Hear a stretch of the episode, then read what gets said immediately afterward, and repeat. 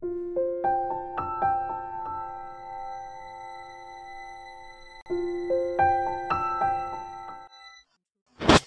爱的小朋友们，好久没有我们来录怪小孩的睡前故事了，是吗？是的。那我们今天我们要开始开学了，我们要重新开始我们的讲故事计划，因为 C C 去了很远的哪儿啊？老家。对。然后呢，妈妈应该每天给你录故事，但是妈妈又懒又笨，哎。而且他他他生理启蒙都没给我写，又菜又真的，好吧，妈妈今天一定给你补起来。那我们今天晚上 C C 给大家挑了一本故事书，叫做《最美的四季科普》。秋秋天为什么是要讲秋天呀？因为秋天到了就长秋天，春夏秋冬呗，哪个季节就讲哪天。好呀，什么是秋天？我们先听一听专家 Loopy 的解释。秋天开始于秋分日，每年的九月二十二号开始，结束于冬至日，每年的十二月二十二日，为期为三个月。哦，如果这么说的话呢，我们还要再等一等，才能等到秋天。这个时候呀，气温开始转凉。这是采蘑菇、摘栗子、收获葡萄和犁田耕地的季节。此外，秋天还是一个过渡的季节，大家都开始做好准备，以度过寒冷而且又漫长的冬天。森林里，动物们开始储备食物过冬，候鸟都飞到温暖的地方；而在城市里呀，漫长的暑假过后，大家都忙起来了。新玩具，新学期，要做的事情太多了。好啦，和我们一起在美丽的秋天散步吧，你会感受到秋天带给我们的一切美好。看看这个小猫咪了吗？呵呵，好可爱呀！那为什么会有四季的更替？为什么要从夏天到秋天呢？原因就在于我们对，我们生活在哪里呢？我们生活在地球上，地球围绕着太阳公转，为期是一年的时间。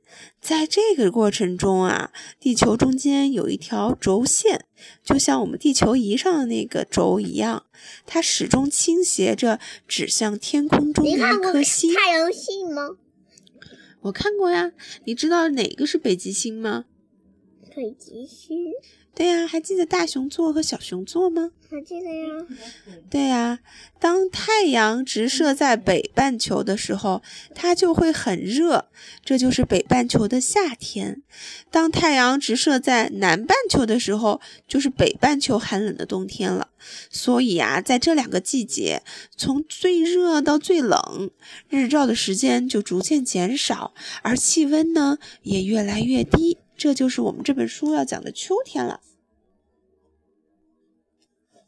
它有很多小的知识点，小朋友们现在想听吗？大家看看这张图，哇，这是秋天的森林，哇，大家看到树叶都变成什么颜色？你发现了？你发现了什么人长得怪怪的？你发现哪个人在钓鱼？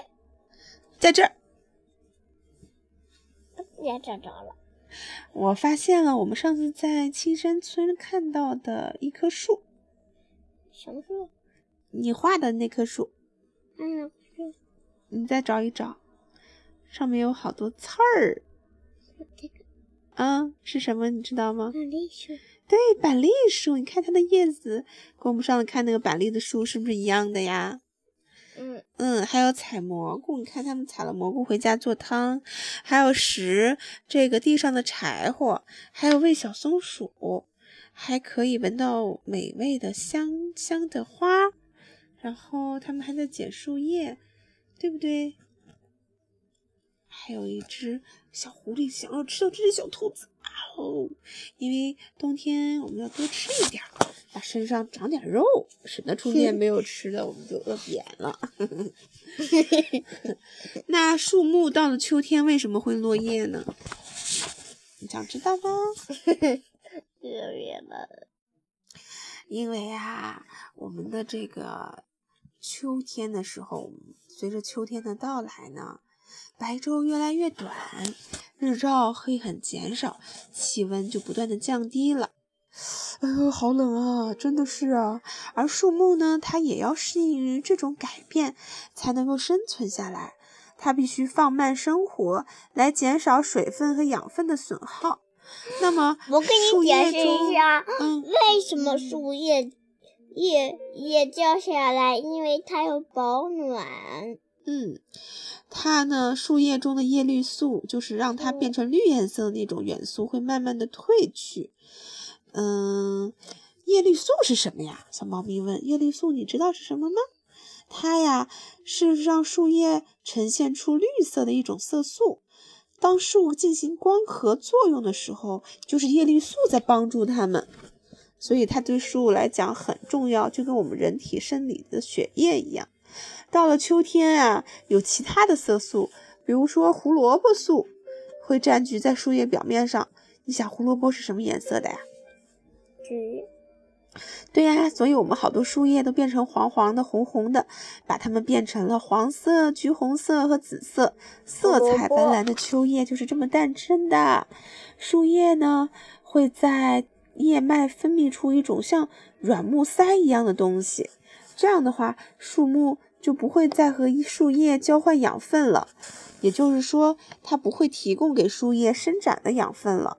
那树叶补充不到所需要的养料和水分，它就会迅速的干枯和死亡，落在了地上。而一旦落在地上，它就会腐烂分解，作为肥料，贡献出自己的力量，送给这棵大树。它呢，会变成一种叫腐殖质的东西。腐殖质是什么东西呢？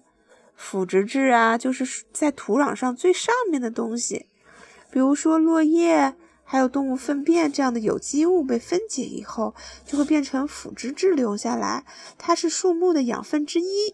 而小蚯蚓也最喜欢吃这种腐殖质了。不过，我们也发现到有一些树木，它们在秋天也不会落叶子，比如说我们看到的松树，它的叶啊，它还有冬天也不会。对呀，它还是绿色的，对吧？我们来聊一下这种树吧，它叫常绿树。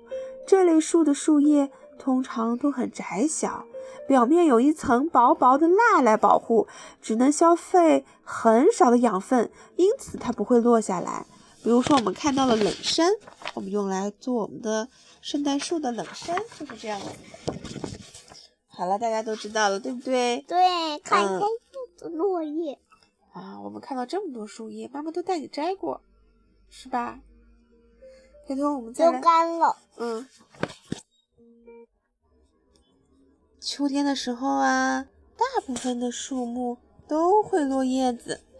有一个诗人，他叫泰戈尔，说过：“生如夏花之绚烂，死如秋叶之静美。”就是说呀，这个树叶它落下来，虽然会死掉。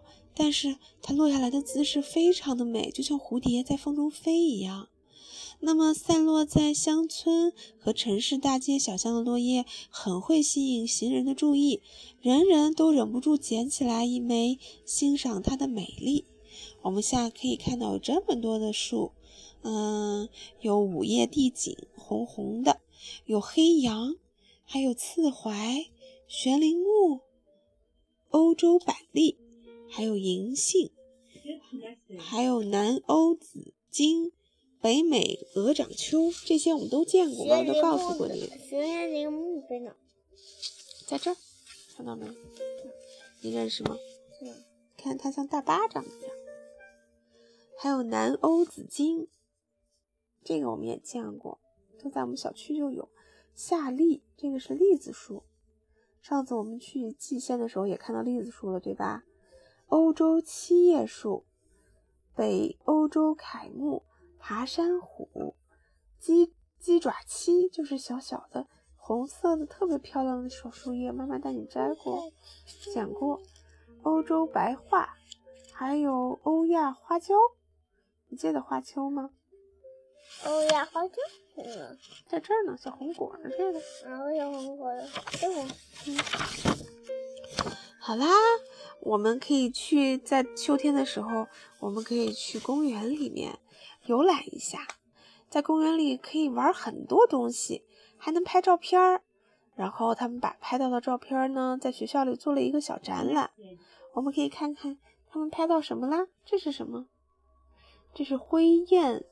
这个呢，小憩一下哦。这是一个木头的椅子。这个是黄鹌鹭，是一种鹿，在公园里，它们在吃草。你看，这是椴树的树叶和悬铃木的树叶掉在地上，还有红色的小果子。这个是银杏树叶，这个是欧洲的卫矛叶，而这个是美国皂荚。树叶在哪？你找一找。你记得呢？咱们一块儿还捡过呢。对，这个。金黄色的，这个是鸡爪漆，看到没有？红色的，在二宫里有。这个是欧洲漆树的树叶，也是红红的。这个是皂荚树，我们这边没有，很难找到。好了，这么多树叶，哇，好漂亮！这个是鹅掌楸，它的叶子就像一只天鹅的手掌。这个，就是这个就是鹅掌楸啊！妈妈回头带你去摘。这棵鹅掌秋真漂亮啊！这个是木兰树叶，这个是美国紫珠，你看它的果子很漂亮。这个是泥巴嫩雪松的果子，这是女贞树。女贞这个是什么？这个是八角金盘。这个是什么？木兰树。这个？这是木兰花的花蕾。嗯。哪个？这个。泥巴嫩雪松的球果。哦。嗯，这是皂荚树。美国皂荚，这是红豆杉，这是美国紫珠，我们都认识了吧？这么多好漂亮的花，这是秋天的花，还看吗？我们该睡了吧？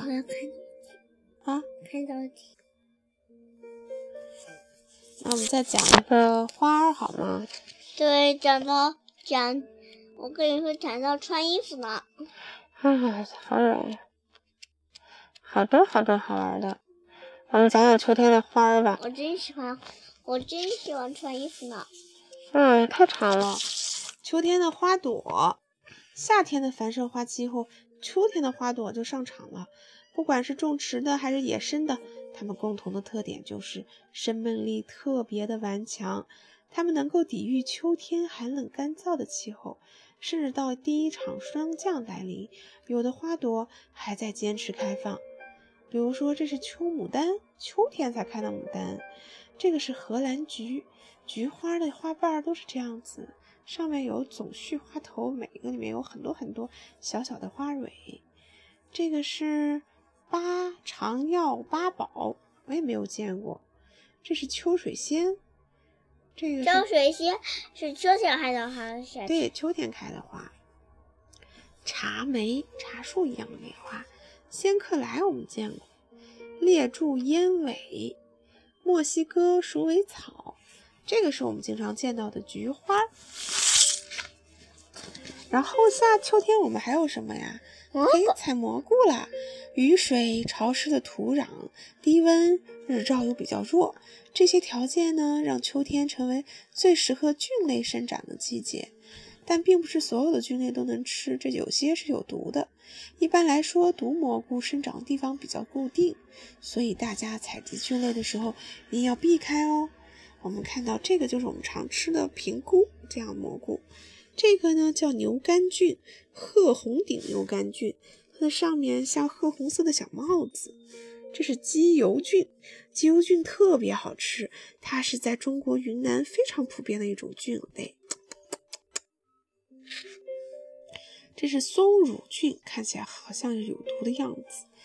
这是丙右丙牛肝菌，它跟这个褐红顶牛肝菌长得是不是有点像啊？它们都叫牛肝菌。管形基油菌哦，是这样子的。这是高大环柄菌、美味牛肝菌、灰喇叭菌、鸡腿菌，还有鸡腿菇这种吃的。黑牛肝菌哪个是有毒的呀？这里应该都是可以吃的，因为是采回家可以吃的蘑菇嘛。